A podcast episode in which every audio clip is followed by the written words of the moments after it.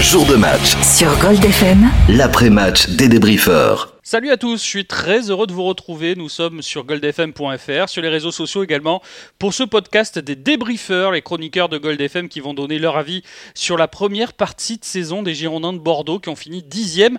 Vous euh, allez évidemment entendre euh, les euh, moments les plus importants de cette saison, de cette première partie de saison. Les chroniqueurs vont donner leur avis évidemment sur les individus, vous en avez l'habitude avec les tops, les flops. On parlera aussi du collectif, de Jean-Louis Gasset, son apport depuis l'arrivée euh, au de Bordeaux. Et puis, euh, nous aurons aussi la possibilité, euh, si vous le souhaitez, si vous restez avec nous tout le long de ce podcast, à la fin de parler de la situation du club, l'environnement, son président, les problèmes avec les supporters évidemment, et puis les fins de contrat. Il y a encore beaucoup, beaucoup de sujets si vous restez avec nous dans ce podcast pour suivre l'actualité des Girondins de Bordeaux et surtout ce bilan de la première partie de saison. Vous les connaissez, ils sont dans l'avant-match ou dans l'après-match sur Gold FM lors des jours de match. Charlie, Johan et Marc et Jérémy aussi sont là pour parler de cette actualité Girondin de Bordeaux dans ce podcast et faire le bilan de la première partie de saison. Bonjour messieurs. Bonjour à tous. Bonjour à tous. Bonjour à tous. Très heureux d'être avec vous pour un format euh, qu'on teste aujourd'hui. Hein, finalement, on est ensemble dans un podcast euh, d'une heure. Euh, alors, on a l'habitude, on est dans le même format que ce que vous écoutez quand vous êtes avec nous sur les après-matchs ou sur les avant-matchs. Mais c'est vrai que là, on va avoir un peu plus de temps pour aller plus loin dans l'analyse. Et évidemment, on va commencer avec les débriefeurs par parler de cette première partie de saison et de cette dixième place. Messieurs, Bordeaux dixième au classement de la Ligue 1. On va commencer avec Jérémy. C'est logique que euh, cette équipe soit dixième. C'est euh, c'est ce qu'elle euh, ce qu'elle est dans son effectif pour toi. au final, elle est à sa place cette équipe des Girondins? Alors elle est elle est à sa place en, fonction de, l'effectif qu'elle a, puisque je pense qu'on a un effectif somme toute assez moyenne par rapport au reste des, des clubs de cette Ligue 1.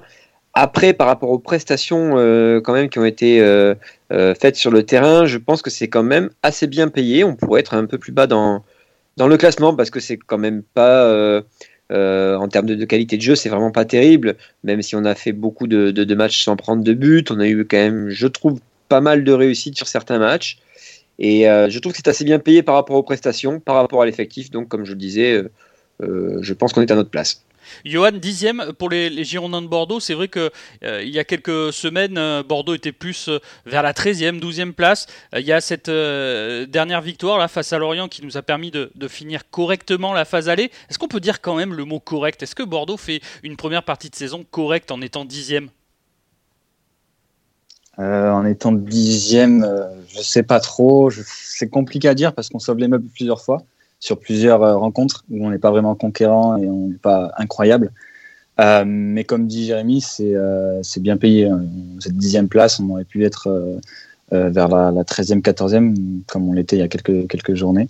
quand je regarde le classement des équipes qui sont au-dessus de nous, entre la 9e et première, entre la 10e et première place, effectivement, c'est des équipes qui nous sont supérieures. Et en dessous, c'est à peu près notre niveau, mais moi, je trouve qu'à partir de la, de la 15e place, c'est-à-dire Strasbourg jusqu'à la 20e, c'est vraiment plus faible que nous. Donc, euh, quand même, vis-à-vis de notre, notre effectif qui est limité, soit dit en passant, euh, d'une dixième place, c'est, je trouve, la plus logique euh, pour nous. Marc, quand, euh, quand on dit que, et qu'on voit que les Girondins de Bordeaux sont dixièmes, euh, ils sont euh, finalement au milieu. Alors il y a, plus de, points vers la fin que vers le début. Est-ce qu'on peut se dire qu'on peut regarder vers le, haut du classement ou cette position de ventre mou sera pour toi la place de Bordeaux tout au long de la saison et, aussi lors de cette deuxième partie de saison qui, va arriver? Si tu peux me permettre une petite stat, on a exactement le même nombre de points et fait exactement le même parcours que l'année dernière exactement la même chose. Mhm. Euh, on, a, euh, on était 13e à la même époque l'année dernière.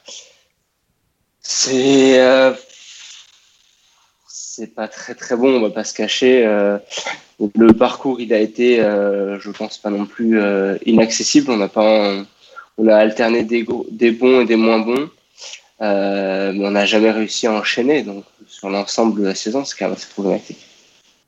Charlie, est-ce que euh, cette équipe des Girondins, euh, elle peut euh, aller voir au-dessus Marc a tendance à nous dire ça semble compliqué, mais est-ce qu'elle peut aller chercher par exemple une place européenne Vas-y, voilà, on, est fou. Est-ce que cette équipe, selon toi, elle est capable d'aller chercher une place européenne encore? Est-ce que c'est possible?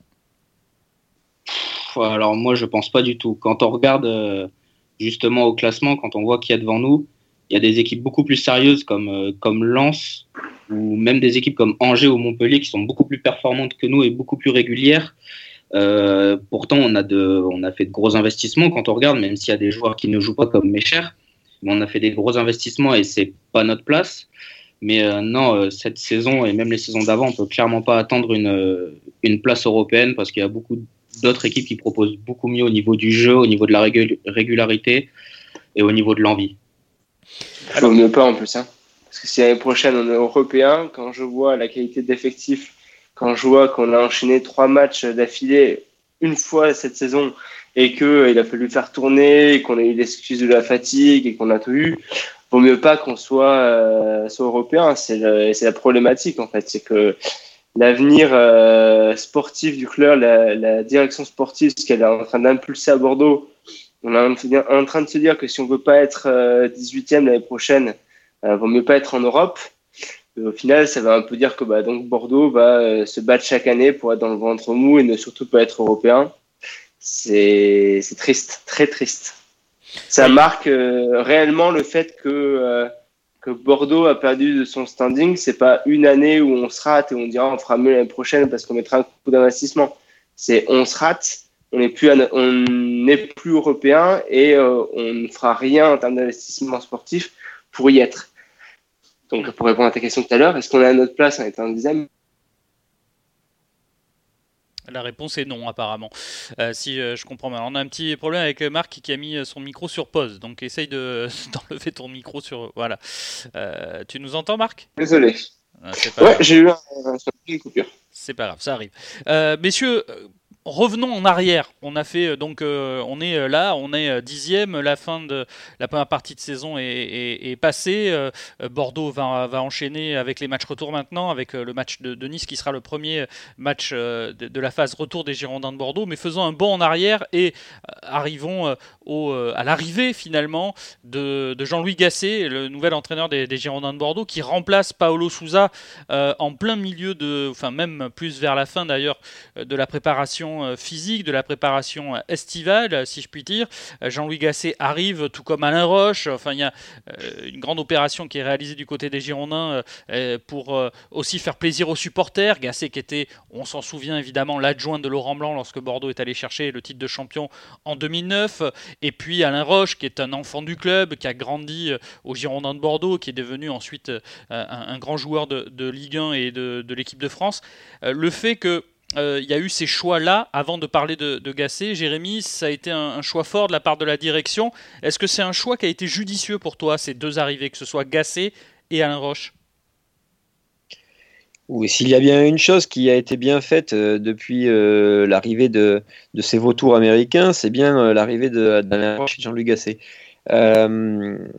quand on se sépare de, Paolo Souza, on a besoin d'un meneur d'hommes, on a besoin de quelqu'un euh, de pragmatique qui, euh, qui connaît bien la Ligue 1, qui va faire en sorte de remettre certaines têtes à l'endroit euh, pour, pour faire une saison correcte. Maintenant, avec le groupe qu'il a, je ne pense pas que Jean-Luc Gasset puisse faire beaucoup mieux. je ne pense pas qu'il puisse proposer grand-chose de plus non plus. J'entends beaucoup d'observateurs qui, euh, tirent à boulet rouge sur Jean-Louis Gasset. Euh, je trouve ça très dur parce que, euh, voilà, comme tu l'as dit, il est arrivé assez tard, même très tard, puisqu'il est arrivé après la préparation, pour finalement faire un début de championnat somme toute correct, puisque je crois qu'au bout de six matchs, on n'avait qu'une seule défaite et on prenait très peu de buts. On était passé à côté à Lens, mais sinon le reste des matchs était quand même assez intéressant. Mhm. avant de complètement s'écrouler parce que euh, bah, ça, c'est le problème de, cet effectif hein, qui, euh, malheureusement, euh, a peu de personnalité, peu de talent, et ce qui fait qu'on n'a pas pu proposer grand-chose de plus depuis le début de la saison. Si, tu me permets, oui. Par rapport à l'année dernière, pour le même nombre de points, hein, donc on ne peut pas dire que Souza faisait mieux ou a fait pire, etc. Au final, on fait avec l'effectif qu'on a. moi, je me fais chier dans les matchs comme jamais. Hein. Enfin, oui, mais euh, enfin, euh, personnellement, je ça faisait autant chier l'année dernière. Hein, euh. Ah, moi, j'avais l'impression quand même de voir plus d'allant offensif, de voir un peu plus de jeu. Alors, une équipe qui a mis énormément de mal à, à comprendre le schéma tactique, mais il y a certains matchs, je me faisais plaisir. Là, on a le contre je, je, suis vraiment curieux de savoir sur quel match tu t'es fait plaisir avec Paolo Souza. Hein. moi, je me suis vraiment pas fait plaisir avec Paolo Souza. honnêtement, non, non. Quand on, c'est pas parce qu'on relance court de derrière que qu'on est bon. Je suis désolé, on se met en danger inutilement. on manquait, non, on manquait, on manquait énormément de pragmatisme. Et, euh, et je suis désolé, mais la, la force de l'entraîneur, c'est aussi de s'adapter à son effectif. Et euh, Paulo Souza n'a jamais fait ça à Bordeaux. Il a voulu imposer sa méthode. Euh, malgré, malgré toutes les difficultés qu'il y avait en, en termes de qualité d'effectif, sans jamais se remettre en question. Et ça, c'est c'est loin d'être une qualité.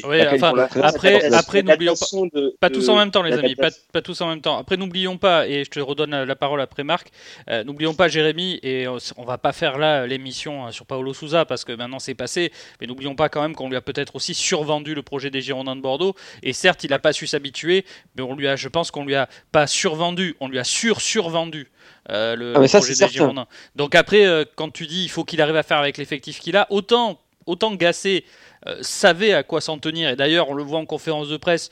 Il, n'a dit pas un mot plus haut que l'autre parce que il était au courant dès le départ qu'il allait devoir faire avec cet effectif et qu'il n'aurait pas mieux. Et encore, comparé à Paolo Souza, il a quand même eu Atem Benarfa. Alors c'est vrai que la conjoncture fait que bah, Benarfa était libre et que c'était intéressant, mais je pense que Paolo Souza, faudra jamais oublier quand même que euh, certes, il n'a pas pas su faire en sorte de bonifier cette équipe, mais surtout, on lui a énormément survendu le projet des Girondins de Bordeaux et donc il était complètement coincé. Il a dû, bon, il a réussi à se décoincer et de, s'enlever de là-dedans euh, et peut-être pas de la bonne manière. Après, chacun a, sa vue là-dessus, mais enfin, n'oublions pas quand même que Paolo Souza, il a été lâché dans l'arène avec euh, avec rien du tout ou très très peu. Non, non, mais euh, loin de moi l'idée de tirer à boulet rouge sur Paulo Souza, mais on me dit que on se régalait sous Paulo Souza. Non, pas du tout. moi, je me suis pas régalé sous Paulo Souza. Et alors, en effet, on lui a survendu, mais euh, rien ne l'empêchait ensuite de, de, de, s'adapter aussi à, l'effectif qu'il avait. C'est tout. Mais euh, donc voilà, c'est pour ça que je dis que je, je suis content qu'on soit revenu à des choses plus simples parce que on n'a pas les moyens de faire autre chose, tout simplement. Je ne survends pas Paul Souza. Hein. Je, je, je, dis juste que quand je regarde quand même ce que met en place Gassé, euh, ce qu'on voit depuis six mois, euh, je me fais, je vois pas de progression. Euh, J'en vois pas. Souza avait quand même euh, un effectif qui était euh, les trois quarts étaient nouveaux. Il fallait tout lancer. Moi, j'ai vu des progressions dans le jeu dans l'année. Il y a des matchs où si j'ai pris du plaisir. Il y a des matchs où c'était des vrais purs. Mais là, cette année, j'en cherche des matchs où j'ai pris du plaisir dans ma télé. Même des matchs, je veux dire, qui sont censés être plutôt simples. Metz, Reims, techniquement et tactiquement, c'est triste tactiquement, j'en peux plus de voir ce, 4-5-1 qui n'est pas adapté du tout à nos joueurs. Euh, le, le, concept qui consiste à dire bah, tiens euh, Ben Arfa voilà le ballon bah, fais un miracle parce qu'en fait sinon on n'y arrivera pas. Euh, c'est pas possible. Euh, donc arrive un moment je, non le, début d'année le, bilan de Gassé euh, est pas bon. Il est pas bon dixième de Ligue 1 il n'y a pas un match on gagne des matchs, mais euh, voilà sur quoi on les gagne. Euh, non, moi je suis vraiment pas convaincu. Enfin, de toute façon, je suis pas du tout satisfait de cette première partie de saison. Euh, J'ai aucun motif de, positif là-dedans. Euh, et je vois pas d'amélioration. Et je me dis pas, on va attaquer le. On a déjà attaqué le mois de janvier, mais on va attaquer la deuxième partie de championnat avec des motifs de on va dire, youpi, euh, ça va aller mieux. Euh, j'ai vu des joueurs, des jeunes rentrer quand le match. Quand le coach me dit, oui, mais les jeunes, ils étaient un peu fébriles, etc. Oh, c'est à toi de faire en sorte qu'ils soient dans les bonnes conditions au moment d'entrée. Tu es le coach de l'équipe. Tu dois mettre les jeunes dans la meilleure condition possible peut-être qu'on fera rentrer trois d'un coup, c'est pas la meilleure idée du monde si tu veux. Euh, surtout non, mais, quand il y a qu'un attends, juste, je, te coupe après, euh, on donnera peut-être la parole à Charlie et Yohan. Mais, euh, non, mais c'est juste que euh, loin, enfin, le, le, le, le, bilan de Gasset n'est pas bon, certes, mais il peut pas faire mieux. Moi, j'attends pas mieux en fait de, de, de ça, parce que euh, il a pas un effectif pour faire mieux. Il, avait, il est même au, Brest jouer, il est en dixième place. Non, dixième place, il est au-dessus de la valeur de l'effectif. Je suis désolé.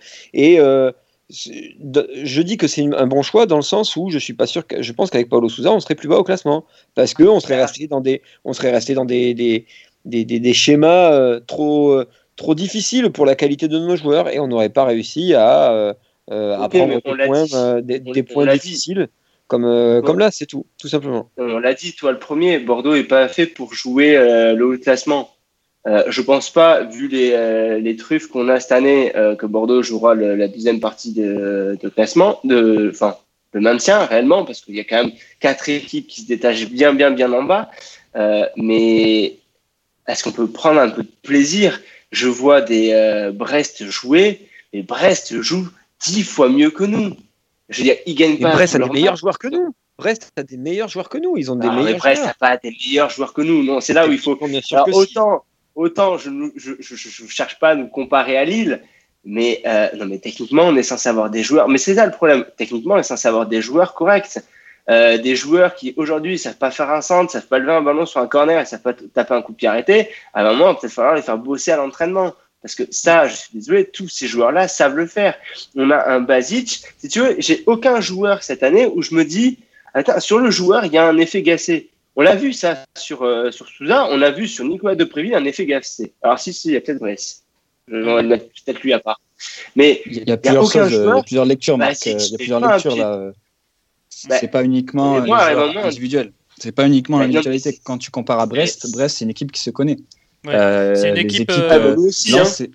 non, non, si on se connaît, on n'a pas changé d'équipe hein, c'était. Je vois. Ouais, mais là, je te parle. par rapport à l'année dernière. Pas compliqué, hein. Comment? Dans, dans, le jeu, je ne trouve encore moins. Chaque match qui passe, je vois la régression.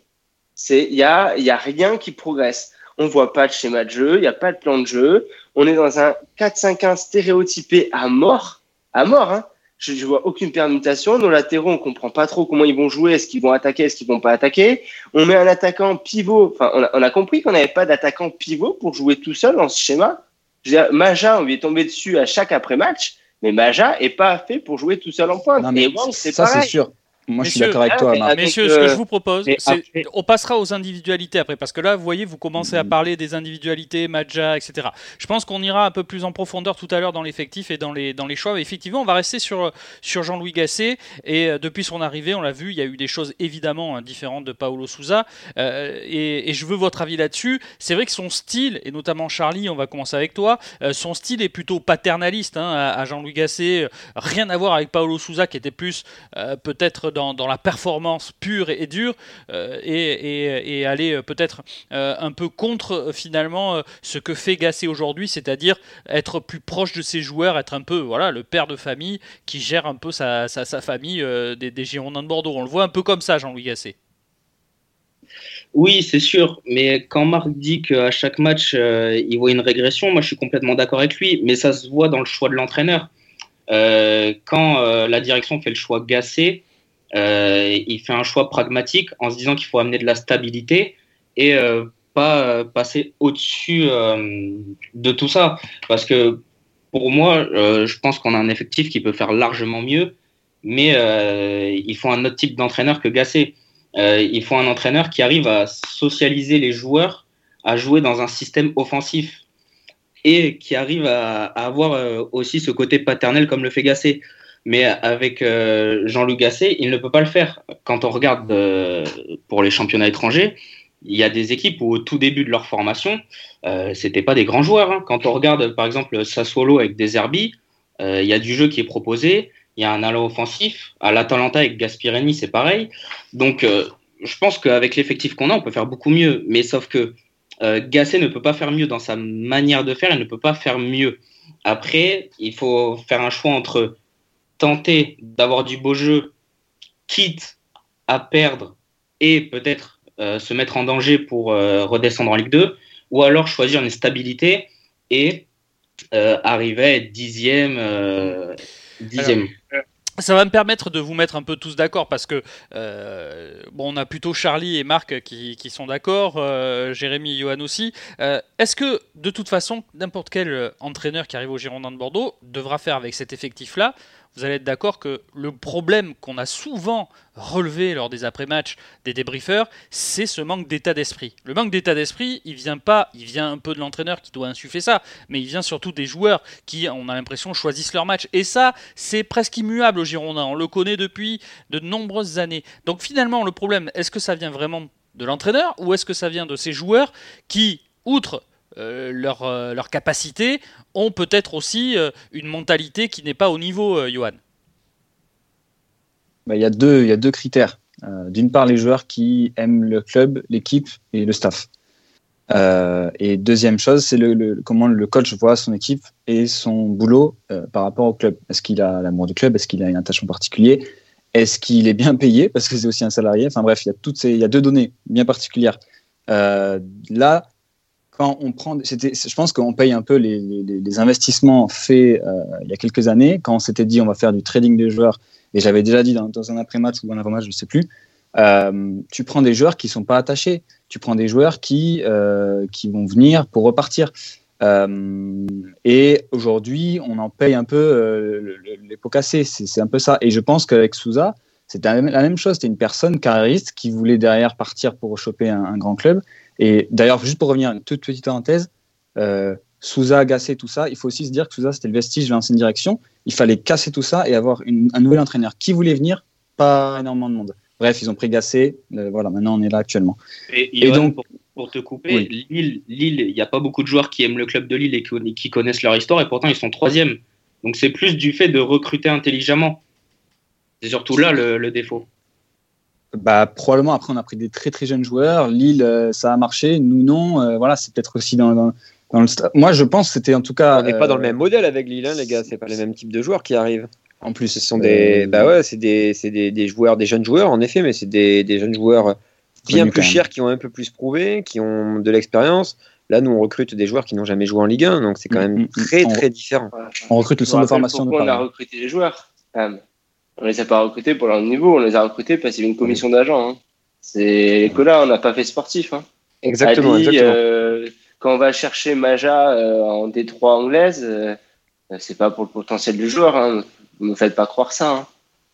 Et tous les recrutements qu'on a fait, tous, hein, euh, ça veut dire que tous les recrutements qu'on fait, Marc, tous les recrutements qu'on fait, pour rester un peu dans la ligne qu'on avait, qu'on avait dit, euh, c'est que finalement, tous les joueurs qui arrivent ont pas de mental en fait au Girondin de Bordeaux.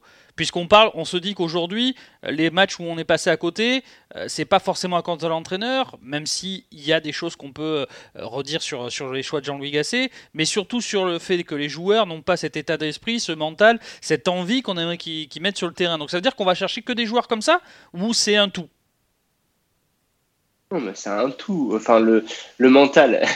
Moi, j'aime pas trop le fait de parler d'envie chez un joueur. Un joueur qui rentre sur la pelouse, je ne peux pas croire qu'il se dise tiens, aujourd'hui, j'ai pas envie. Bah, pourtant, du côté des Girondins, sur certains matchs, on se demande vraiment. Hein. Je suis désolé. Ouais, on se demande, on se demande, on se demande. Mais la, le problématique, elle n'est pas l'envie. Moi, je me souviens de Fernando Megazo. Des fois, on se disait il n'avait pas envie. Mais la problématique, c'est pas l'envie. Il y a pas un joueur qui se dit tiens, aujourd'hui, j'ai pas envie de jouer. Mais inconsciemment, si. Moi, je suis sûr qu'inconsciemment, si. Moi, je pense qu'inconsciemment, ils sont vite dépassés. Ils sont vite dépassés. Euh, bah donc, ils n'ont pas de mental. Ils sont dépassés parce qu'ils perdent, donc ils n'ont pas de mental. Ils sont pas capables de, passer le, de, différent de l'envie. C'est différent de l'envie. Euh, oui, j'entends oui. Mais mental, état d'esprit, envie, ça va ensemble un peu, hein, mais quand même. Ouais, mais l'envie, c'est euh, la volonté d'y arriver. moi, je pense qu'ils ont envie, mais ils n'ont pas le niveau. Quand on parle de, ils n'ont pas le mental, etc. Mais quand on s'est fait transpercé par Reims comme on s'est fait transpercer il n'y a pas si longtemps que ça, juste avant Noël. Euh, c'est pas une histoire d'envie, de mental. C'est juste des joueurs qui savent pas se positionner sur un terrain, qui sont pas au niveau, qui sont toujours en retard, qui se font dépasser, qui, enfin, qui au niveau réactivité, ils sont pas. Enfin, c'est un ensemble, mais c'est juste leur niveau. Quand on fait pas, quand on fait une passe, euh, qu'on sait pas la faire à 3 mètres, dès que, si à l'entraînement ils y arrivent dans un contexte euh, facile, adéquat. Mais dès qu'il y a de la pression, ben ça, comme ça maîtrise mal le football, ben ça joue mal au foot. Euh, moi, je veux bien, ils se prennent pour des Zidane en permanence, mais en fait, ils savent pas réellement manier un ballon. Souvenez-vous de la vidéo de TFFoot qui avait tourné sur, euh, sur les réseaux sociaux, où euh, c'est un Printemps qui euh, harangue ses joueurs. Mmh. Adli, il fait trois, trois passements de jambes pour se manger le poteau devant lui.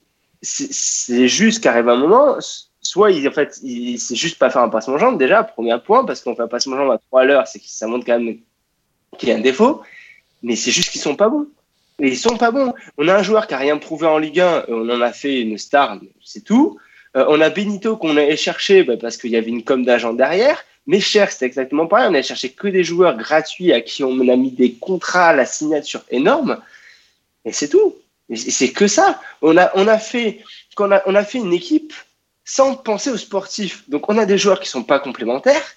On manque de, de postes. Donc, forcément, quand vous les mettez tous bout à bout, les erreurs, ben, à un moment, elles sont sur la pelouse, ça s'appelle les joueurs qu'on a achetés. Et au final, les joueurs qui euh, marchent encore assez bien dans notre effectif sont des joueurs qui sont là depuis un moment. Et il n'y en a pas beaucoup. Vous n'en trouvez pas beaucoup à chaque match des joueurs qui font, euh, font bonne impression. Mais Otavio est là depuis un moment. Pablo est là depuis un moment. Sabali est aussi là depuis un moment. Donc tous ces joueurs-là qui avant avaient été achetés, on peut toujours critiquer euh, ça à l'époque, mais dans une stratégie de football, ça marche. Et là, ça marche pas, mais parce que les joueurs sont pas complémentaires. Et à côté de ça, on a un coach qui les met pas dans les positions euh, qui, soit, qui brillent. Donc. Hmm. Messieurs, on arrive euh, juste deux secondes, on arrive euh, presque déjà à la moitié de l'émission. Euh, on a parlé de Jean-Louis Gasset. J'aimerais qu'on parle un peu d'Alain Roche aussi, son arrivée au club, parce que finalement, on a beaucoup parlé de Jean-Louis Gasset, ce qui est normal, c'est le coach. J'aimerais avoir votre avis sur, sur l'arrivée d'Alain Roche, qui était là aussi pour apaiser un petit peu. Est-ce que pour l'instant, Jérémy, tu es, satisfait de, de, l'arrivée d'Alain Roche et de, de ce qu'il réalise en tant que directeur sportif? Bah, c'est un pansement sur euh, une jambe de bois. Euh, Alain Roche, je suis satisfait qu'il soit là parce que euh, c'est un enfant du club et on l'aime bien et, c'est joli. Mais après, en termes d'efficacité, avec les moyens qu'on a, Alain Roche, il, ne va pas nous apporter grand-chose. On aurait pu mettre Luis Campos, ça serait pareil. c'est tout est question après des, moyens qu'on va lui donner pour travailler. Euh, après, je suis persuadé que c'est quelqu'un de, de, compétent, mais euh, avec euh, la situation actuelle, je ne vois pas ce qu'il va pouvoir faire, mis à part essayer de nous débarrasser de, certains joueurs qui nous. J'ai dit, je pense que c'est un que c'est quelqu'un de compétent. Je, voilà. Après, pour l'instant, on ne peut pas trop le savoir. Et à, Paris, il a quand même fait des, choses intéressantes quand il, était, même s'il s'est trompé aussi sur certaines choses. Mais ça, c'est comme tout le monde. Maintenant, à Bordeaux, je vois pas ce qu'il va pouvoir euh, apporter de plus tant qu'on sera dans cette situation-là. Euh, mis à part peut-être s'il réussit à, nous débarrasser de, certains boulets. Et Dieu sait qu'il y en a beaucoup. Euh, là, on pourra dire bravo. Mais sinon, pour l'instant, je ne vois pas trop ce qu'il va pouvoir nous apporter réellement. C'est un peu son rôle, non? Parce que là, on a, on a remis quelqu'un. Enfin, pour moi, il sert à rien. On a remis quelqu'un dans l'organigramme. On, fait travailler quelqu'un qui s'appelle euh, Camporo. Et on va lui demander quoi, Camporo? On va lui demander, comme on a fait dans le passé, euh, écoute, tel joueur, faut réussir à le vendre, tel joueur, faut réussir à le vendre, tel joueur, faut réussir à le vendre. On a fait ça avec euh, les, tous les illustres joueurs qu'on a refilés en prêt à des, dans des contrées lointaines. Mais à la roche, il sert à rien je suis désolé, dans son palmarès en tant que directeur sportif, il n'a jamais rien fait, mais rien. Hein. Il a un réseau euh, qui est celui d'Ulrich Ramé. Euh, je veux dire, à un moment, Alain Roche, niveau idée, il n'en a pas. Et on va vite voir s'il est, s'il est compétent ou pas, entre guillemets, dans la mesure où, s'il fait bien son taf, il doit réussir à faire partir les indésirables ce mercato-là, le mercato d'après. Je vous mets ma main à parier qu'il n'y arrivera pas. On, en reparlera après de, ça, hein, justement, parce que ça euh, va faire partie. Juste, euh, je, je, suis, je suis pas d'accord. Hein. Alain Roche à Paris, c'est quand même euh, quelqu'un qui a fait venir des, joueurs aussi intéressants. Il n'a pas fait, tu me hein. bah, Alain Roche, c'est Guillaume Moirot, c'est Néné, c'est voilà, c'est quand même des, des, joueurs intéressants. C'est Jallet, c'est Seignon. Enfin, voilà, c'est quand même. en Ligue 1. Euh, oui, mais oui, mais il faut quand même réussir. C'est pas, si mal que ça. C'est pas si mal que ça parce que vu le. Désolé. non, quand tu vas. Attendez pas les uns sur les autres, s'il vous plaît. C'est trop facile. Non, mais c'est trop facile de tirer à boulet rouge sur euh, des gens qui font venir des joueurs qui sont déjà connus. Le mec, il a réussi à les faire venir. C'est tout ce qu'il faut retenir. On serait très content à Bordeaux qu'il réussisse à nous faire venir euh, des joueurs confirmés de Ligue 1. le directeur sportif ne demande pas tous les ans de nous faire signer la nouvelle pépite du football mondial. Je suis désolé. Non, on demande directeur sportif d'avoir un réseau et d'être capable de faire des transferts que le premier Ouais, qui Marc, venu serait pas on peut capable pas de dire faire. que- Aller on peut pas dire qu'Alain Roche du a pas de Au réseau. Havre, c'est avoir du réseau. Oui, oui, oui. Faut, ouais, faut pas, faut moi, j'attends pas. Oh, ouais, mais on verra. On Moi, verra. je- moi, on va, on va pense poser, messieurs, pas on va demander à Johan et Charlie. hein. on va demander à Johan et Charlie. Justement, on, attend le directeur sportif que sur le transfert. Ça me paraît super réducteur quand même, non? Et puis d'autant plus que Bordeaux a pas de moyens. Donc euh, dans ce cas-là, pourquoi il est venu? Euh, Si on, il le savait qu'il avait pas de moyens, pourquoi Pas il serait faux. venu? Eh, Vous l'avez dit, hein, pour, bon. pour apaiser les tensions. Ouais, je pense que c'est Ouais, la- c'est bah première, ouais. c'est la première chose, c'est la première chose. C'est Charlie, sûr, toi, ton avis des- voilà. Ton avis, toi, Charlie, sur euh, sur Alain Roche? Mis à part que euh, pour apaiser les tensions, comme on l'a dit, euh, je vois pas l'intérêt de faire venir un directeur sportif euh, alors qu'on a un déficit de 80 millions d'euros, parce qu'on sait qu'on va pas recruter et euh, les joueurs, euh, les joueurs qu'on veut vendre euh, n'ont pas de temps de jeu et la dernière fois qu'ils en ont eu, ils n'ont pas été bons. Donc après, comment les refiler, ça c'est une autre question. Euh, ce qui aurait été intéressant, ça aurait été de faire venir un directeur sportif qui qui trouve justement des, euh, des joueurs euh, un peu perdus mais qui coûtent pas cher.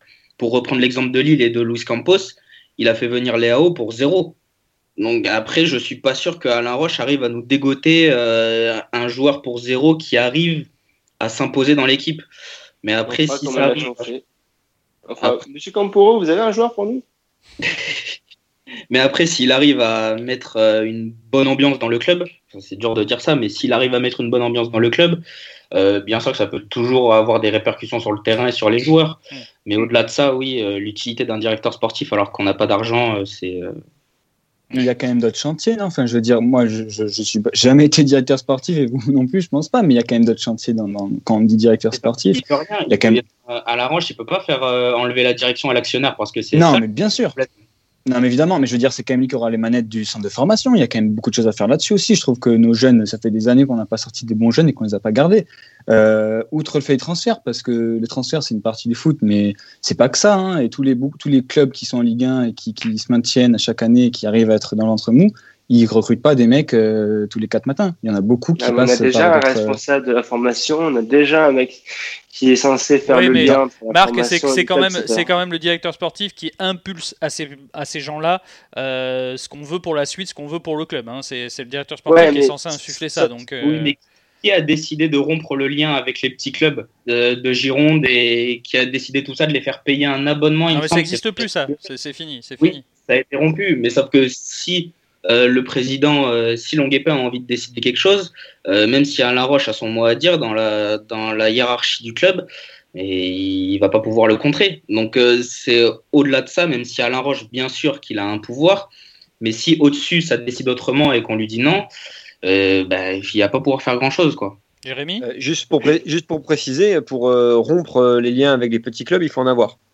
Et, euh, Et c'est un président de a- petit club qui nous en parle, justement. c'est voilà pour, pour être un petit peu dedans. euh, je sais un, un petit peu comment comment ça se passe euh, entre les petits clubs et, et les clubs le- qui sont qui sont plus hauts. Euh, avec les Girondins, il n'y a jamais eu aucun lien avec euh, les petits clubs. Euh, le seul petit club avec qui les Girondins avaient avaient des liens, c'était peut-être Libourne euh, il y a un moment, mais là on parle pas de petits clubs puisqu'on était sur un club de Ligue 2 nationale. Moi, quand je te parle des petits clubs de la région, il n'y a aucun lien avec euh, avec les Girondins. Et euh, quand les, Américains ont commencé à vouloir créer ce, ce, lien, c'était en effet de la poudre aux yeux parce qu'il fallait, il fallait que les petits clubs payent. J'ai eu la chance de rencontrer un, commercial des Girondins qui était venu, donc par curiosité, je l'avais quand même reçu. Mais euh, on, est sur, de, sur, de, la, poudre aux yeux. Il n'y a jamais eu de, de lien avec les Girondins et il y en aura encore moins tant que ces, ces gens seront aux manettes. Bon, on reparlera de tout ça Après, en fin d'émission. on- Marc, Marc, on, on a- reparlera on a- de tout, on reparlera de tout ça en fin d'émission, ne t'inquiète pas.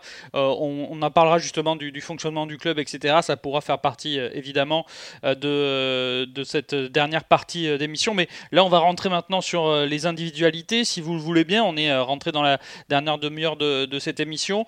Parlons justement de, de l'attraction. L'attraction, c'est celle qui est arrivée il y a pas si longtemps que ça, même si il s'est imposé quand même assez vite du côté des Girondins. C'est Atem Benarfa. Johan, ton avis, toi, quel bilan tu tires de, de, cette euh, première partie de saison et de ses premiers matchs à Atem Benarfa avec les Girondins de Bordeaux? Est-ce qu'il a changé le visage des Marinés Blancs? Ah, Thème, il a, il a tout changé. Il a révolutionné le sport. non, euh, Athènes, qu'est-ce qu'il a apporté Moi, j'attendais rien de, de, ce joueur, vraiment. Je ne savais pas dans quel état physique il allait arriver. Bah, la preuve qu'il m'a fait mentir dans le bon sens. je ne peux pas du tout critiquer son bilan sportif. vraiment pas, parce qu'il est, bien seul dans cette équipe à, savoir garder la balle et dribbler et provoquer. Donc, il a apporté un liant, je dirais, et d'un niveau supérieur. Euh, par rapport à beaucoup de joueurs de notre équipe, euh, on va dire techniquement. Euh, et, voilà, je crois qu'il a quatre passes décisives, deux buts, trois buts, deux buts. Deux buts. C'est honorable dans une équipe comme ça qui, a du mal à, marquer. ouais, c'est bien. Non, non, ce qu'il a apporté vraiment, quand même, offensivement, c'est d'être à lui tout seul une arme en fait. Quand on n'arrive pas, quand on est l'une des pires attaques de Ligue 1 et qu'on l'a dans notre équipe, on, on, est content. Moi, je suis heureux. Là, il est blessé. On, le voit, on le voit de suite. Hein, les défenses sont un peu mieux euh, placées contre contre nous, mais alors que quand il est là, elles sont, sont perdues face à un élément euh, qui, fait ce qu'il veut sur le terrain, qui se passe un peu où il veut. Après, il a, il a ses défauts, ses qualités. Il porte la balle tout le temps. Il se croit au futsal, mais voilà, c'est c'est à thème. Moi, je ne peux pas le critiquer. Sur cette première partie de la saison, c'est impossible. Charlie, surtout ce qui a été euh, le, plus surprenant, euh, c'est son arrivée euh, de façon très fit. Hein, il était prêt. Il a, quand même réussi à faire fermer beaucoup de bouches, comme on dit, parce que depuis qu'il est arrivé, juste avant, il était très critiqué. C'est un joueur qui, certes, avait beaucoup de ballons, était un, joueur qui pouvait avoir de la classe, mais qui était souvent marginalisé, qui était très critiqué par les médias on peut dire qu'il a quand même réussi à, notamment euh, euh, faire taire ses détracteurs avant, euh, qui étaient très virulents avant son arrivée au, Girondin de Bordeaux. Oui, c'est sûr. Bah, après, c'est vrai que quand on entend Ben Arfa ou ce style de joueur, on ne sait pas dans quel état, en plus de ça, ça faisait longtemps qu'il n'avait pas disputé de match, donc on ne savait pas dans quel état physique il allait venir, et surtout le temps qu'il lui faudrait pour euh, justement se mettre au niveau. Et au fil du temps, on a vu qu'il était au-dessus même euh, euh, de l'équipe par moment. Donc, bien sûr que, ça se prend un joueur comme ça, surtout vu les prestations qu'on donne. après, je trouve ça un peu triste de justement compter que sur lui et de se dire que le seul choix qu'on a dans, les, dans tous les matchs de Ligue 1, c'est ben, de se dire ben, on fait le 0-0, on va tenir défensivement mais et après, euh, il y aura Athènes qui va faire un exploit et puis euh, on va aller à 1-0. Je trouve ça un peu triste. Le point négatif, Marc, c'est que on a souvent euh, dit que Bordeaux jouait uniquement pour Athènes Benarfa. C'est, peut-être le, point négatif de, la venue de l'ancien joueur de, Lyon, de Marseille, de Rennes et, d'autres au Girondin. Oui, oui, même si je vais beaucoup plus nuancer ce que vous venez de dire, parce que pour moi, on manque beaucoup de recul pour savoir si c'est un bon, bon recrutement, même s'il a épaté tout le monde, c'est un peu euh, sur sa condition physique. Euh, oui, le problème, c'est qu'on va juger un, un, joueur par rapport à, aussi aux autres et à sa façon de jouer avec les autres. Euh, moi, je vous le dis, hein, ça, va, ça commence déjà à m'énerver de le voir dribbler pendant 10 minutes sans faire la passe et sans lever la tête. Euh, donc pour l'instant, ça marche parce que tout le monde l'a accepté. Euh, il faudrait éviter que ça change. Donc je pense que on pourra avoir un nouveau débat dans, dans trois mois. Il va peut-être être différent. Donc euh, j'ai pas spécialement d'avis positif ou négatif.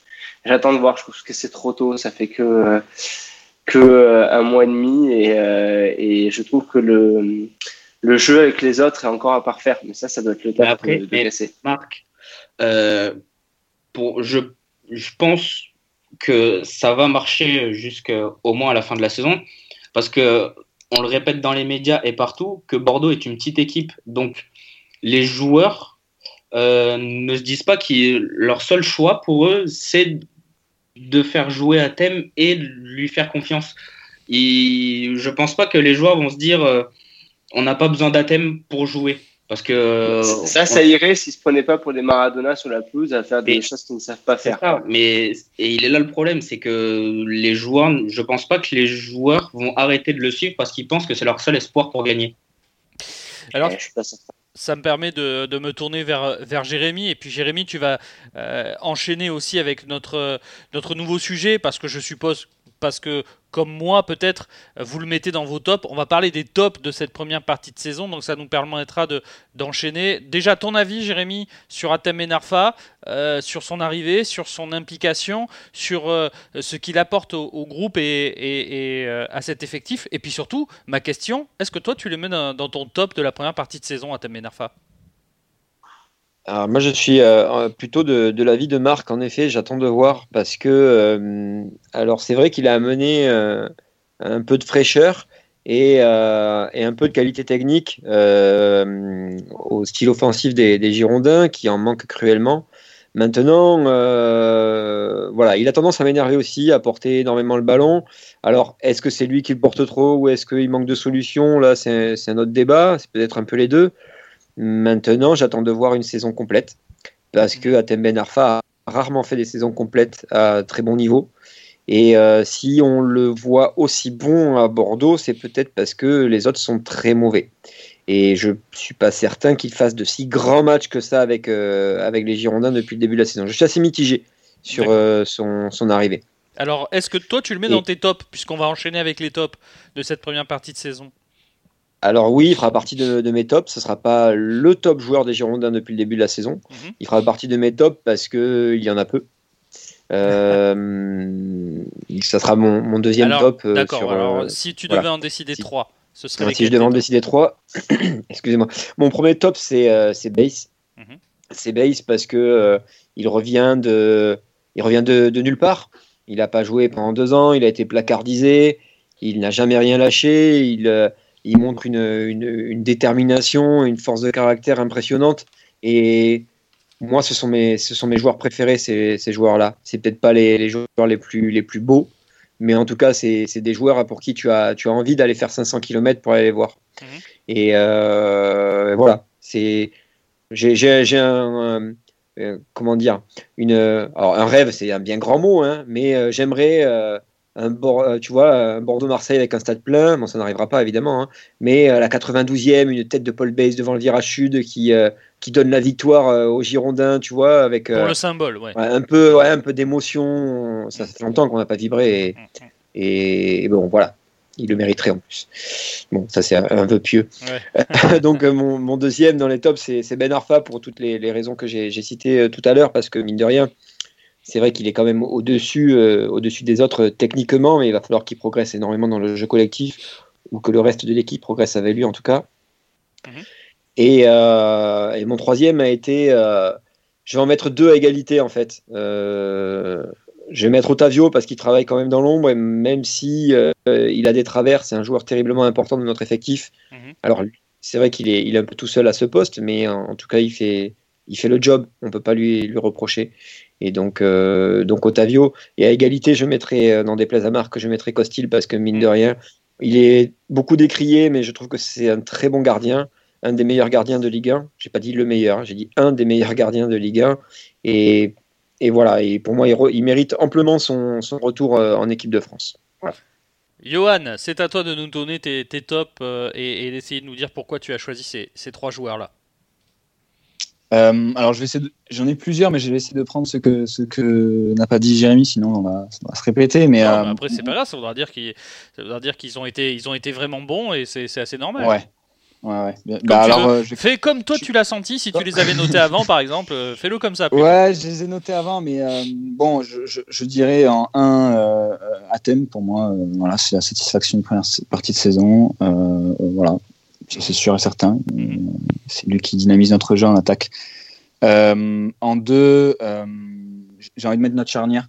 Koscielny, Baïs, très solide, et, et surtout notre capitaine Koscielny qui est vraiment un rock et quand il n'est pas là, on, le sent quand même. Hein. Euh, Pablo Baez, c'est costaud, on va dire, c'est agressif, mais parfois on sent qu'il manque un, je sais pas, un lien, euh, une, intelligence de jeu, euh, de placement, ce qu'a Laurent Kluskosielny.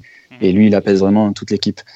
Et moi, en 3, je mettrais Mehdi Zarkan parce que, alors, bien évidemment, j'aurais mis Costil, ça c'est certain, mais là, j'ai envie de mettre Zarkan parce que il commence la saison, premier, je crois que premier match en pro, hein, si je dis pas de bêtises, euh, en Ligue 1. Euh, carton rouge au bout de 20 minutes, je crois, un peu moins de 20 minutes. Mm.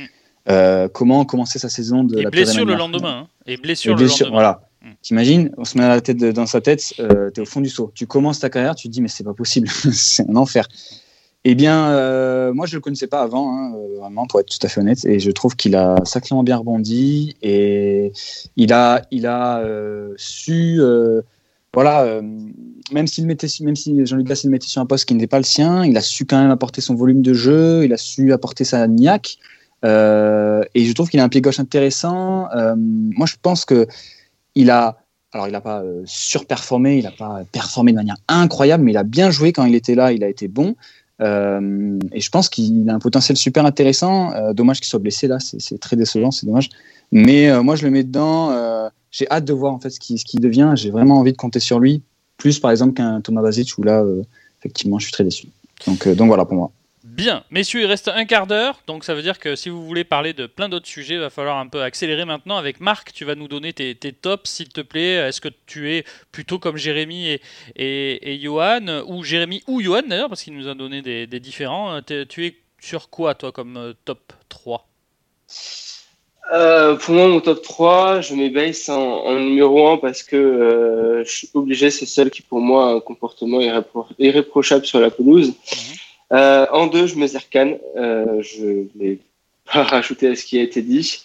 Et en 3, je mets Costil, je sais pas pourquoi on m'a vexé de de ne pas l'aimer, mais euh, je mets Costil, mais après, euh, voilà, ils sont, ils sont top, mais ils sont à la limite d'être moyens quand même. hein. Ok, ça. ça marche. Bon, c'est des, oui, c'est des petits tops pour toi. Ouais, voilà, c'est des petits tops. Ça, temps, Ça c'est une marche. petite saison. Charlie, à ton tour.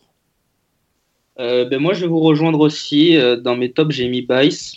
Parce que entre ce qu'il a traversé depuis, euh, depuis qu'il est arrivé au Girondin et son exemplarité et les efforts qu'il a fait et qu'il fait en ce moment, en plus d'être bon sur le terrain, ben, il, mérite tout simplement. Après, en second, j'ai mis Zerkan aussi parce que moi aussi, je le connaissais pas. et il m'a bien surpris. Il sent, il sent le football. Il est technique.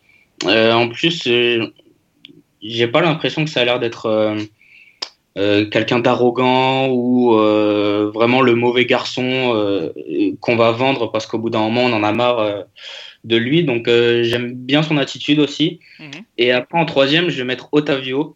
Alors autant quand il est sur le terrain, on voit pas énormément le travail qu'il fait. Mais euh, quand il est pas là, on s'en rend beaucoup compte parce que tout ce qui est récupération, euh, déplacement, c'est, il fait beaucoup de travail invisible et qu'il faut noter parce que euh, on le note pas assez. On le met souvent, euh, souvent. On l'a mis quelques fois dans, dans des flops, mais quand il est pas là, on s'en rend compte parce qu'on prend souvent l'eau. Ouais. Donc voilà. C'est vrai, effectivement, je suis, assez d'accord. Euh, en ce qui me concerne, les tops, bah, ça va vous rejoindre un petit peu. Pour moi, c'est Paul Bass en, numéro 1 aussi, euh, qui euh, est pour moi le, joueur aujourd'hui qui a le, plus prouvé sa valeur et, par son état d'esprit et par son envie, son, vraiment son amour du club. Et je pense que ça doit rentrer en compte aussi parce que c'est tellement rare d'avoir ce genre de joueur maintenant et, et dans le foot moderne que rien que pour ça, il mérite d'être premier. Et puis, euh, il, fait des superbes performances. Il a prolongé et, en plus, on parle éventuellement d'une reconversion au club. Donc voilà, tout est euh, ouvert, les feux sont ouverts pour, euh, pour Paul Bays. Donc je le mets en numéro 1. Numéro 2, Ben Arfa, parce que j'estime, comme vous, qu'il a dynamité vraiment l'attaque des Girondins depuis qu'il est arrivé. Alors certes, parfois il a tendance à, abuser un peu des dribbles, de vouloir tout faire tout seul. Mais depuis qu'il est là, je trouve qu'on a, on a augmenté un petit peu notre attractivité aussi. Et ça, c'est important. On n'en a pas beaucoup parlé, mais lors de son arrivée, il a augmenté l'attractivité des Girondins. Euh, mais en euh, pur joueur, je trouve qu'il a vraiment amené au, collectif, depuis son arrivée. Puis Benoît Costil, parce que mine de rien, euh, ses arrêts ont été décisifs à plusieurs reprises. Euh, euh, son retour en équipe de France aussi, comme l'a dit Jérémy, c'est important. Donc pour moi, c'est Base, Ben Arfa et Costil. Mais si on regarde un peu avec vos votes, on est sur un base qui a eu le plus de votes et ensuite on a trois joueurs à égalité Ben Arfa, Costil et Zerkan qui sont donc les tops de cette première partie de saison pour vous les débriefeurs. Pour changer un petit peu, je vais donner en premier mes flops. Et ensuite, vous direz si vous êtes d'accord et si vous avez mis les mêmes joueurs euh, que moi. En premier, j'ai mis Nicolas Depréville. C'est la grosse déception de, euh, de ce début de saison pour moi. Euh, que ce soit quand il est titulaire ou quand il rentre, il a des, des gros problèmes. On sent que c'est mental chez lui, hein, que c'est comme la plupart des buteurs, mais lui c'est plus c'est plus fort encore et quand il marque pas, quand il n'a pas la confiance de son coach, il, le sent et donc ça se ressent sur son jeu. Il avait la confiance de Souza, il n'a pas celle de Gasset et donc euh, il est euh, totalement passé à côté. Euh, et la preuve du match qu'il joue l'autre l'autre jour contre contre l'Orient où il est titulaire, mais il y a des grosses des pertes de balles assez grosses, il y a des ballons, des contrôles qui sont trop longs. Enfin, pour moi c'est vraiment vraiment le gros flop de cette première partie de saison Nicolas de Préville et puis ensuite, je vais mettre Josh Maja parce que c'est l'énigme. Euh, on nous l'a euh, beaucoup vendu. Euh, j'ai été le premier à dire laissons-le titulaire, donnons-lui sa chance. Il a eu sa chance et il l'a pas prise pour moi. je lui préfère clairement en pointe de l'attaque Wang Joe maintenant. et puis en troisième, c'est ben, Yacine Adli qui est, qui est un, voilà, un joueur qui est assez bizarre, qui quand il entre en jeu est très intéressant et quand il est titulaire est inexistant. Je pense qu'il doit être un peu plus bas normalement. Je, je le vois plus bas. Là, on a tenté de le mettre un peu à la place de Ben Arfa, notamment l'autre jour euh, euh, contre, euh, je crois que c'était contre Metz, où ça n'a pas du tout fonctionné, où il n'est pas fait pour être aussi haut. Je le trouve un peu mieux en bas. Donc, messieurs, pour moi, voilà, on va commencer avec Jérémy, toi aussi, tes flops. pour moi, c'est Depréville, Madja et Adli. Alors, je vais te rejoindre sur deux d'entre eux. Euh, alors après, on pourra mettre plus que plus que 3, bien évidemment. Oui, bien sûr. Euh, mais on va se cantonner à 3 quand même. Hein. ouais, ça, va être trop long, sinon on va faire une émission de 3 heures. Euh, donc moi, mon flop numéro 1, et c'est à la hauteur de ma déception en fait, parce que j'en attendais beaucoup de ce joueur, c'est Thomas Basic. Ah parce que... Ouais, alors je, voilà, je le mets en 1 parce que en fait, j'avais quand même de grosses attentes sur lui. Il avait montré des choses intéressantes précédemment. Et euh, je me disais qu'au milieu de terrain, peut-être que c'était un joueur qui pouvait euh, euh, tirer les, autres vers le haut et, avoir une surmotivation pour peut-être avoir son gros transfert et aller dans un, gros club. J'y croyais très honnêtement. je suis extrêmement déçu de, son, de cette première partie de saison où il n'a absolument pas répondu aux attentes. Vraiment pas.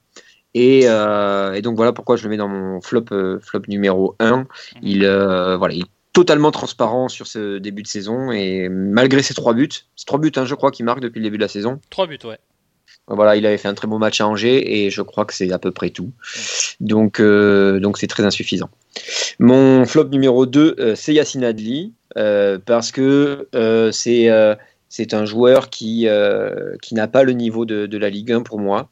Euh, qui, euh, euh, qui devrait peut-être faire un passage en prêt en, Ligue 2. Peut-être que ça pourrait lui faire du bien de s'aguerrir à, à, un niveau plus, plus enfin, moins élevé.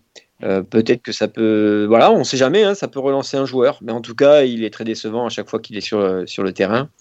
ça ne suffit pas de faire des bouts de match d'un quart d'heure. C'est voilà, le football, c'est 90 minutes. Et mon flop numéro 3, c'est De Préville parce que il est, euh, j'ai l'impression qu'il est euh, totalement, euh, il est déjà parti, je pense, dans, dans, sa tête, même s'il ne triche pas. Ça, il faut pas lui, il faut, il ne faut pas lui enlever. c'est un joueur qui ne triche pas, qui ne triche jamais sur le terrain.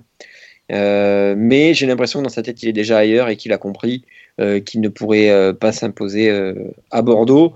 Et, et puis je persiste à dire que c'est un joueur qui euh, techniquement euh, manque cruellement de, de, qualité pour être euh, dans, dans un club du top 10 du, du, championnat.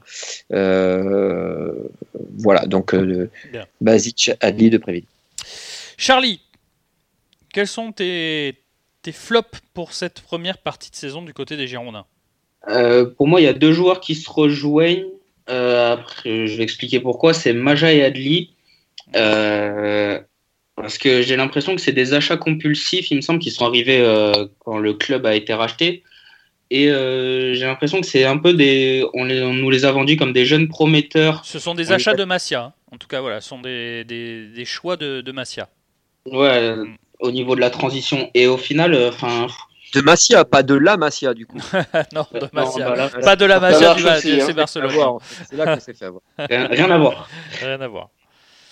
Ah, mais mafia, tu veux dire plutôt, non Oui. Ah oui, la mafia, oui aussi. aussi. Bon. Allez, continue, Charlie. Parce que Adli, on l'a vu, il a, il avait pas de match en pro ou peu de matchs en pro euh, quand il est arrivé. Euh, on voit que ça n'a pas beaucoup changé. Il n'arrive pas à être régulier. Euh, Puis même, j'ai pas l'impression qu'il va beaucoup à la salle de sport et qu'il prend du muscle. Et puis même techniquement, il n'a pas ce coup de rein après le dribble qui lui permet de passer un joueur. Donc, et puis on le voit dans ses prestations, il est vraiment pas présent.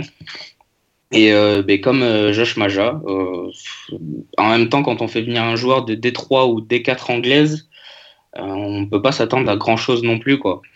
On l'avait vu, je l'ai dit dernièrement, euh, au début quand j'ai vu ce joueur, je me suis peut-être dit, euh, j'avais regardé le reportage, je me suis dit ça va être un joueur vif, euh, qui peut mettre une accélération, et puis on a vu dès son premier sprint que c'était pas sa grande qualité. Mais au final, on cherche toujours, et désolé, c'est un fantôme, c'est un plot sur le terrain. Et après, en troisième, j'ai mis Basic, parce que lui aussi, je ne sais pas s'il a envie d'être au Girondin. On a l'impression qu'il a envie de partir. Euh, que son transfert avorté ou les discussions qu'il y avait avec Naples ou le Milan euh, lui a fait un peu du mal. Et euh, il a l'image de offensivement de l'équipe. Quoi. Il n'y a, y a, rien, il y a peu de mouvements, il y a beaucoup trop de touches de balle, peu de passes clés. donc c'est mon top 3. Adli, enfin mon flop 3. Ouais, ton flop Adli, 3. Maja et Basic. Bien, Johan. Et nous finirons Euh, par bah, je, Marc. vais, je vais vous rejoindre. Mhm. Je vais vous rejoindre. Euh, moi, en top 1, je mets Basic. Euh, qualité technique euh, supposée au-dessus de la moyenne et certaines fois on dirait que oui, Mhm. Mais peu, pas assez de vision de jeu, pas assez de, comme disait Charlie, de, de passes clés, pas de volume de jeu. Euh, donc euh, non, à la hauteur de son soi-disant euh, talent et potentiel, Mhm. flop 1. Euh, en 2, Nicolas Depréville, euh, il traîne son spleen, comme on dit. Il traîne son spleen depuis quelques temps maintenant. Mhm. Je ne sais pas ce qui s'est passé cet été pour lui, mais bon, bref, en tous les cas, c'est l'ombre de lui-même déjà, parce que quand même, il avait fait des bons matchs quand même l'année dernière, une, bonne, saison plutôt correcte, Euh, mais là, euh, c'est catastrophique. Comme tu dis, hein, il a la confiance qui, c'est très bizarre, je te trouve quand même. Soit, c'est comme ça, mais euh, pour moi, c'est un flop. Et en 3, Adli, trop irrégulier, trop irrégulier. il fait des bouts de match intéressants, comme tu l'as dit, mais dès qu'il rentre, je sais pas trop, j'arrive pas à définir ce joueur. J'arrive pas. Puis il essaye de s'inventer un rôle de, de, de numéro 10 dribbleur, alors qu'il n'a pas la technique. Il devrait jouer simple et peut-être ça irait beaucoup mieux pour lui. Donc, euh, ouais, euh, euh, Adli en, en flop 3. Et on finit avec Marc pour ton flop 3. Non. Bon, pour mon flop, je vais sortir ceux qui ont quasiment pas joué, donc je ne mettrai pas Oudin, je ne mettrai pas de Préville, pourtant l'envie euh, ne manque pas. donc je vais mettre euh, Adli, numéro 1, parce que pour moi c'est un joueur que j'adore et je pense que c'est celui qui euh, avait une dimension à prendre et pour l'instant il n'apprend pas. Donc il va falloir que le coach y arrive parce que c'est son boulot. Euh, deuxième ch- choix c'est euh, Adli, mais moi ce joueur est à mon avis surcoté. Attends, Adli, c'est ton Euh, premier et- choix et ton deuxième choix? Ah, bon, Basic pour mon premier choix, je vais y arriver. Ah, et. Ali pour mon. Ah, Basic Ok. le premier. Et Ali, euh, parce que je pense qu'il est surcoté et qu'il en fait trop. Il veut pas jouer simple. Et je pense qu'en effet, un- un- une année en Ligue 2 lui ferait du bien, notamment au coffre physique Mhm. et au volume de jeu. Mais euh, je pense qu'il n'acceptera pas. Et euh, mon numéro 3, parce qu'il en fallait un troisième, c'est Maja.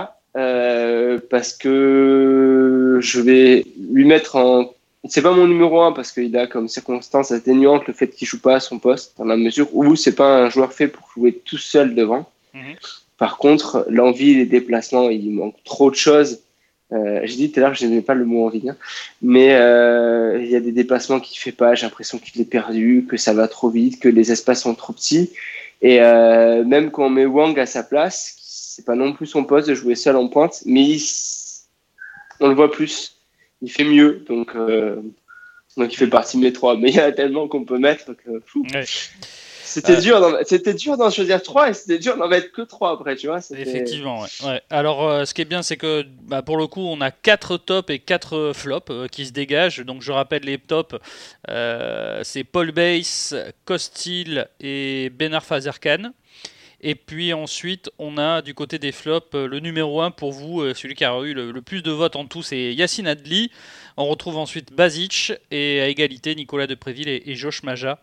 Euh, donc, euh, donc voilà pour euh, ces, flops de cette première partie de saison. Et finalement, quand on regarde un peu chaque match et chaque après-match qu'on a fait tous ensemble, bah, c'est toujours un peu les mêmes noms qui revenaient. Et c'est ces mêmes noms qu'on retrouve finalement dans, dans, les flops et les tops de cette première partie de saison. C'est assez normal. Vous savez quoi? Eh bien, il reste normalement 30 secondes. Mais comme on fait ce qu'on veut dans un podcast, on va un petit peu, si vous le pouvez, messieurs aussi, puisque je sais que je prends un peu de votre temps, on va prendre quelques minutes supplémentaires pour évidemment, et en essayant de s'écouter parler et de ne pas se parler les uns sur les autres, sur l'état du club, parce qu'il faut qu'on en parle.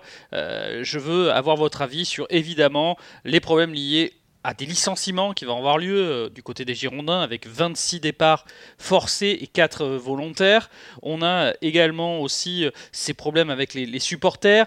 Il y a ce déficit qu'on nous annonce autour de, en fin de saison de 80 millions d'euros, ce qui est colossal. Euh, il y aura les fins de contrat aussi, on, fera, on finira avec les fins de contrat évidemment, euh, qui euh, évidemment sont en attente Nicolas Depréville, Pablo, et puis celui qui a prolongé, on en a parlé, c'est Paul Bass. Jérémy, ton avis sur l'état général du club, évidemment, c'est vrai que la crise sanitaire est passée par là donc c'est pas évident aujourd'hui de, pouvoir avoir une vraie photographie de ce que sera l'avenir du football français. Je ne sais pas si vous l'avez vu, mais aujourd'hui euh, l'UNFP, qui est le syndicat des, footballeurs professionnels, a demandé aux joueurs de se rapprocher des clubs pour baisser leur salaire, pour évidemment euh, discuter avec les clubs pour baisser leur salaire. Donc on est dans une situation très complexe. Les clubs, en plus, on rajoute à ça le problème avec Téléfoot. Franchement, euh, Jérémy, c'est compliqué pour les clubs, mais c'est vrai que Bordeaux, ça n'a pas euh, favorisé, ça a même empiré à cause de tout ça. Oui, c'est euh, compliqué pour les clubs et c'est extrêmement inquiétant pour les Girondins. Parce que avant cette crise, on était quand même en grande difficulté. Euh, et, donc, ben, évidemment, euh, la crise sanitaire euh, et les problèmes avec, avec Mediapro ne vont pas aider le club à, être mieux. moi, je suis vraiment inquiet pour les, années à venir. Et là, je parle d'un avenir assez proche, finalement. la saison prochaine, voire dans, dans deux saisons. je suis extrêmement inquiet par rapport aux finances du club. Euh, si euh, on n'est pas à l'abri que, euh, que King Street décide de, de, tout lâcher et finalement ben voilà, on a perdu notre mise de départ, on s'est trompé, tant pis, ben les Girondins, on s'en fout, ils vont disparaître et peu importe pour eux. Je suis pas certain que King Street en ait, King Street en ait grand chose à faire de, de, de, ce club. Et c'est ça qui m'inquiète le plus, parce que on serait avec un actionnaire qui euh, aurait des intérêts à Bordeaux, euh, immobilier ou autre, euh, qui aurait un besoin d'image important à Bordeaux, dans la région ou même en France à la limite, on pourrait avoir cette assurance qu'il remettrait toujours au pot jusqu'à jusqu'à réussir à, à, vendre le club et à s'en débarrasser de manière propre. C'est pas le cas. Ce n'est pas du tout le cas et c'est ce qui m'inquiète le plus au-delà de, tout ce qu'on euh, de tout ce qu'on sait en termes de, de, difficultés financières. Euh, parce qu'on parle quand même de, déficit euh, structurel de 60-80 millions, c'est quand même assez impensable. Et pour moins que ça, beaucoup de clubs se sont retrouvés en régional. Et donc, moi, ça m'inquiète, ça m'inquiète énormément. Voilà. Marc? Euh, c'est le c'est le sujet en fait. C'est ça va c'est le plus important que le sportif aujourd'hui. Euh, je m'inscris avec ce qui vient d'être dit. Euh, on peut être inquiet. On peut être inquiet. On voit que les beaux discours de, la personne qui est le président des Bordeaux Girondins tient un discours qui n'est pas celui qui se traduit dans la réalité derrière. Euh, le club est à vendre. Euh, maintenant, quel est le pigeon qui va venir mettre les sous maintenant? Bah, Surtout pas. Il hein. va falloir que le, que le club soit assigné, un maximum. Moi, ce qui me fait très, très, très, très peur, euh, pour pas vous cacher, c'est que on peut partir du principe que Kingsley va dire, oh on va, réduire la, la, la voilure. Euh, peut-être euh, mettre les sous pour l'instant pour rembourser une dette parce qu'ils ont quand même des dettes à rembourser et qu'ils ont peut-être encore l'espoir de, s'en sortir. De toute façon, tant qu'on ne sait pas ce que vont devenir les droits de Ligue 1, je pense que ben, on va être sujetti à ça.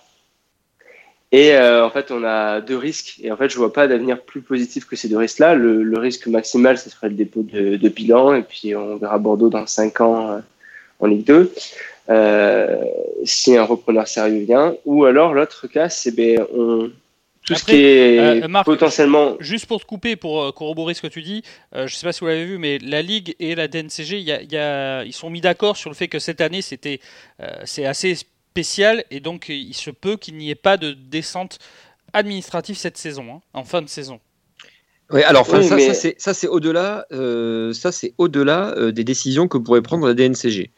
Euh, donc, euh, ça veut bien dire quand même que ce, ce- c'est uniquement les, les, les, les relégations euh, prises par, euh, par la Ligue euh, ou par la Fédé. Mais la DNCG peut très bien demander à un club de, de déposer le bilan et d'être d'être rétrogradé. Donc ça, ça ne change rien. le, le- le risque, le- enfin, je pense que ce risque-là du dépôt de bilan, on va trouver une banque pour nous faire l'argent, pour faire le prêt, et King Street va se porter caution, comme M6 le faisait chaque année, en disant le plus vite on vendra et, plus la perte sera minime. Euh, Ça, c'est le premier point. Le deuxième point qu'on peut aussi voir, c'est ben, Mercato, tout est à vendre. hein. Il n'y a aucun joueur aujourd'hui qui est non transférable. Euh, aujourd'hui, ces joueurs-là, euh, même si on les trouve moyens, font qu'on est moyen en Ligue 1. Euh, vendre et ne pas racheter derrière, c'est-à-dire miser sur des jeunes, on voit ce que vaut aujourd'hui la CFA des Girondins, c'est-à-dire pas grand-chose. Euh, donc ça fait Ligue 2 et National derrière. Euh, L'investissement, il va être aussi il va pas être présent. Donc on va être très compliqué. Moi, je prie pour qu'on ait un investisseur qui vienne et vite, mais je vois pas la personne assez folle pour le faire maintenant en pleine crise de Covid parce qu'on ne sait pas non plus combien de temps cette crise va durer. Et c'est ça l'incertitude euh, majeure, c'est que, ok, le, le, la vente de billetterie, c'est un, un petit pourcentage des recettes du club, mais aujourd'hui, c'est toutes les recettes des clubs qui sont plombées. plombées. Donc, euh, si, euh, si on démarre l'année prochaine euh, sur le même rythme que cette année, c'est-à-dire avec des stades vides, etc., ça peut devenir très compliqué. On voit que ça a quand même une influence sur les résultats des, matchs à domicile, des équipes. Euh, les matchs sont beaucoup plus indécis qu'avant. Donc euh, rien de rassurant et cette euh, et en fait tout est fait dans le dépit du bon sens. On en parlait tout à l'heure, mais euh, on, quand on est dans une stratégie de dire on va acheter à bas coût pour vendre cher, on prend des, gens qui ont ce type de réseau, qui ont des réseaux en dehors de l'Europe ou sur l'Europe de l'Est ou euh, dans d'autres pays du monde, ce qui n'est pas le profil de d'Alain Roche on prend des joueurs, des, coachs qui ont l'habitude de faire progresser des, des jeunes euh, et qui peuvent amener un petit peu de spectacle, puisque c'était comme ça qui était vendu au démarrage, et c'est pas ce qu'on a fait non plus. On allait prendre un, vieux tollé de, de Ligue 1, mais euh, peut-être de moins en moins en phase avec, les générations actuelles, euh, et qui euh, a tendance à avoir fait un coup à Saint-Etienne, et on espère un miracle. C'est ça, c'est qu'aujourd'hui, même là, la, logique et le bon sens, on ne le voit pas. On ne le voit pas dans les choix, on ne le voit pas dans le recrutement. On nous parle de dégraisser. Peut-être qu'il y aura un achat, mais non, mais il n'y aura rien du tout. Tu vas peut-être faire un, encore un joueur gratos. Euh, et le joueur gratos, on sait qu'il vaut rien. Le mec qui est pas, euh, le mec qui va venir nous chercher de Préville, euh, il se dira pas, ah, j'ai fait une super grue. Il va dire, ouh je tente un pari. Mais euh, mais faut arrêter. Des Ben Arfa, il y en a pas 100. Et si le joueur il est plus désirable euh, chez le huitième de Ligue 1, euh, c'est parce qu'il n'a pas le niveau d'être huitième de Ligue 1, c'est pas ça qui va nous faire progresser. Donc, donc voilà, on risque de, de voir partir les gros salaires, ok, certes. On risque de vendre tout ce qui est vendable. L'avantage, c'est que Bordeaux est tellement pas bon que je sais pas qui c'est qui va venir nous acheter des joueurs. Hmm. Johan, toi, ton avis sur, euh, sur la, la situation du club? Bah, C'est très inquiétant, pour, franchement, pour Jérémy et Marc, et d'ailleurs euh, bien heureux celui qui dit qu'il qui est heureux que de la situation des Girondins de Bordeaux actuellement. Euh, il y, y, a deux choses. Certes, il y a eu des choix très discutables euh, au préalable avec euh, toute la partie King Street, etc. Tout ce qui s'est passé euh, précédemment. Et en plus de ça, on se récolte une crise euh, sanitaire euh, inédite qui affecte le foot, alors qu'on pensait que le foot à chaque fois était à l'abri de, de, tout. Et donc, du coup, c'est ce qui fait que maintenant, les Girondins, ils sont bah, dos au mur, quoi. On est dos au mur. Maintenant, on vire les CDD. Voilà, tu, tu, tu, tu, licencies les CDD, tu licencies des parties des, gens du club. Euh, on va avoir des, des, de la qualité moindre. Ça va se répercuter forcément à un moment donné ou un, un moment ou un autre sur le staff, le staff sur l'équipe, sur l'équipe, le etc., etc. Euh, ça, c'est la partie hors sportif. Euh, enfin, ça a l'impact du coup. Et en plus, on est dans l'optique, bah, effectivement, de, euh, de vouloir euh, euh, éponger ces déficits. Impossible, hein, on va faire, ils vont sauver les meubles. Et l'idée, donc, de, premièrement, de licencier, puis de vendre ce qu'on peut vendre, les gros salaires. Hmm. Et comme disait Marc derrière, on peut pas recruter. C'est super inquiétant. Quand on voit la profondeur de banc qu'on a sur la première partie de saison, Otavio, sort, enfin, Otavio blessé, on fait comment? Demain, Basic, Adli et Otavio sont blessés. Non, on va plutôt dire Otavio Zerkan, d'ailleurs, ça pourrait très vite arriver. Otavio Zerkan, Ben Arfa et Wang sont blessés, on fait comment? C'est super problématique. Mais juste Donc, Otavio, euh, en fait. Hein. Ouais, juste Otavio, c'est exactement. Quand il est blessé, comment on fait? On a poussé encore ça. Ouais, enfin, moi, je suis pas très, très emballé encore, mais euh, bon, certes, c'est encore un autre débat. Mais. Euh, et moi, ce que je reproche maintenant, enfin, ce que je reproche, bon, je n'aimerais pas non plus euh, être dans la situation euh, de la direction actuellement parce que là, tu es, mort, hein, tu n'as aucune solution. Mais justement, la stratégie actuelle, on ne comprend même pas ce qu'il veut faire. C'est un si ou très peu, enfin, ils sont coincés. Et, c'est ça l'inquiétude. Moi, je pense que, alors après, c'est juste mon, regard des choses, hein, et je, suis, sais que je suis pas non plus euh, omniscient, mais pourquoi pas un retour au local euh, C'est important. On a du vivier de talent incroyable, pétri, surtout, surtout sur le sud-ouest, sur la, la, la partie euh, euh Pays Basque, mais même toute la région ouais, bordelaise. C'est loin. Ce, ce, ce oui, genre de projet, loin, ça va quand il s'inscrit dans un projet ouais. réaliste. Oui, mais, mais c'est un projet qui va mettre. Ah, mais loin, le court terme, même le moyen terme.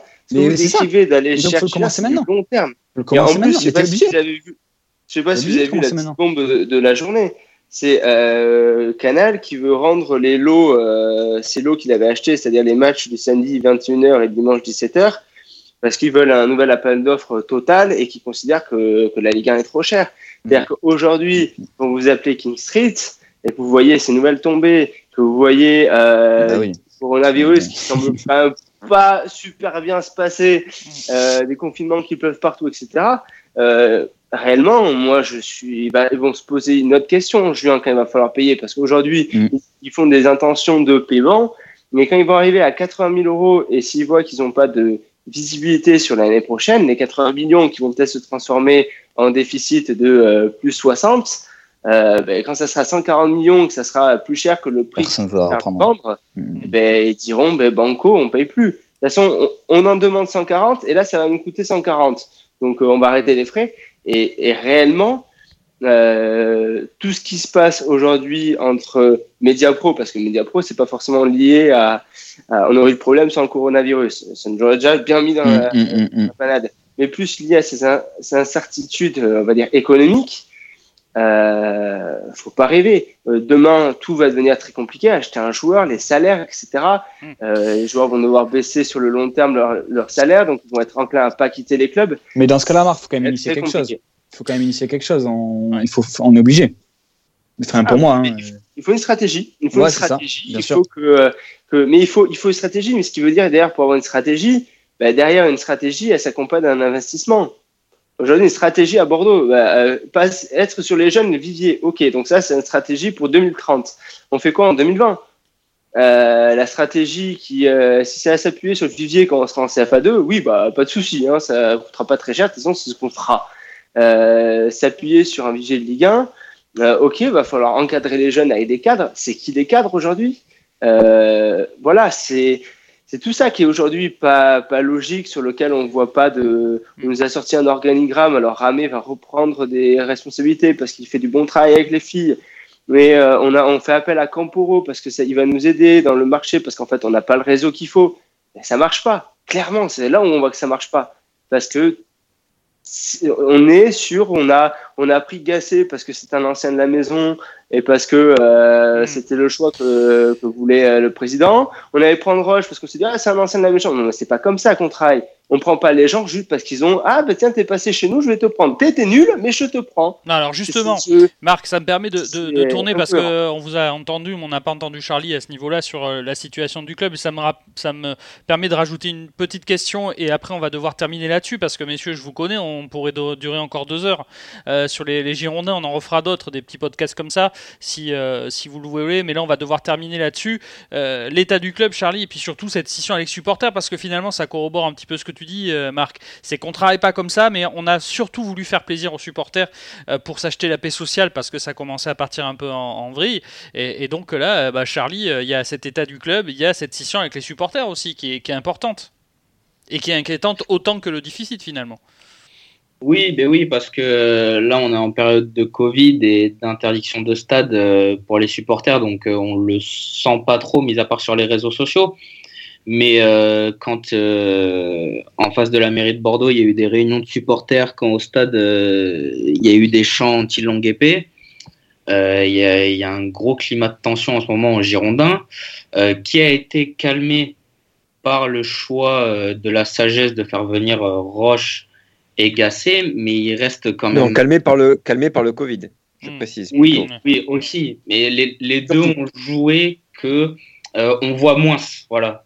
Il n'a pas diminué, mais on le voit moins. Il est moins présent dans le débat. C'est surtout ça. Et, euh, après, pour ma part, ça me fait mal au cœur de voir euh, mon club comme ça. Parce qu'on le voit, il y a des gens qui possèdent maintenant ce club, qui ne se soucient pas du tout du football, qui, euh, Frédéric Longuepin, on ne pense pas qu'il s'y connaît en football. Et c'est là où on le voit, c'est qu'on a une part de supporters qui aiment le club et qui veulent que le club représente des valeurs et une envie commune. Et de l'autre part, on a les propriétaires qui, leur seul but, c'est de vendre, c'est de faire du chiffre.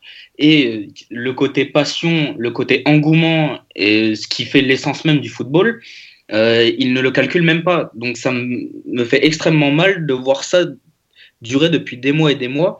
Et en plus de ça, avec la crise qui est en ce moment, on n'est pas prêt soit de vendre le club ou de changer de contexte. Bien, messieurs, euh, voilà, on va, on va s'arrêter là-dessus. Euh, évidemment, on va reparler de, tout ça prochainement. On fera des émissions, pourquoi pas des, émissions un peu spéciales sur chaque thème, parce que là, on a essayé d'être exhaustif, notamment sur cette première partie de saison. Et c'était le sportif qui nous intéressait, parce que euh, la première partie de saison vient de se terminer et les Girondins vont attaquer sur une, une nouvelle. Euh, Deuxième partie de saison qui sera très importante pour évidemment essayer d'aller chercher une place euh, importante au classement parce qu'on n'en a pas parlé, mais euh, plus vous êtes euh, haut dans le classement et plus euh, bah, les chiffres normalement des droits télé sont plus importants. Mais c'est vrai que c'est un peu le, chat qui se mord la queue avec ces droits télé qui, sont, euh, qui vont être remis à la vente. Effectivement, comme le disait Marc, c'est tombé euh, il y a quelques instants pendant qu'on faisait le direct avec euh, Canal qui veut euh, recéder ses matchs pour qu'il y ait un appel d'offres global pour refaire un appel d'offres. Ça veut dire que les droits de la Ligue 1 vont, blesser, vont baisser. euh, C'est terrible hein, ce qui est en train de se, se produire pour le football français parce qu'il n'y a qu'en France que ça arrive, alors que le Covid euh, sévit partout en Europe et il n'y a qu'en France qu'il y a une revalorisation des droits télé, enfin, euh, qui a euh, non une perte des droits de, de, valorisation des, des droits télé. Euh, bref, c'est vraiment compliqué ce qui se passe en France pour le football et donc par répercussion, c'est compliqué pour les, pour les Girondins de Bordeaux. Bon, on va essayer évidemment de, de passer outre, même ah. si ça va être très compliqué. Oui. Attention, attention à ce que les clubs ne reviennent pas euh, propriétaires de leurs droits. Ah, ça semble une catastrophe pour, ça, ça, ça pour compliqué, le club de la Ligue. Hein. Ça sera compliqué parce qu'en plus, euh, rediffuser ses propres matchs, c'est compliqué. Ah, ils vont les vendre. Ouais, mais... chaque, chaque club va ouais, vendre. Ouais, après, ça, Donc, peut, ça peut être sur des plateformes, etc., comme l'avait dit euh, Jean-Michel Aulas il y a quelques temps. Bon, ça, ça sera un sacré euh, bazar, hein, euh, en tout cas, tout ça. En tout cas, messieurs, merci d'avoir fait partie de cette euh, première, ce podcast euh, spécial des débriefeurs. On essaiera d'en faire d'autres. En tout cas, vous avez été euh, évidemment parfait dans, dans ce rôle-là. Je vous souhaite une belle soirée. Et puis, on remercie toutes les personnes qui nous écoutent sur goldfm.fr et également sur les réseaux sociaux. Salut à tous Bonne soirée Et bonsoir, bonsoir. Jour de match sur Gold FM. L'après-match des débriefeurs.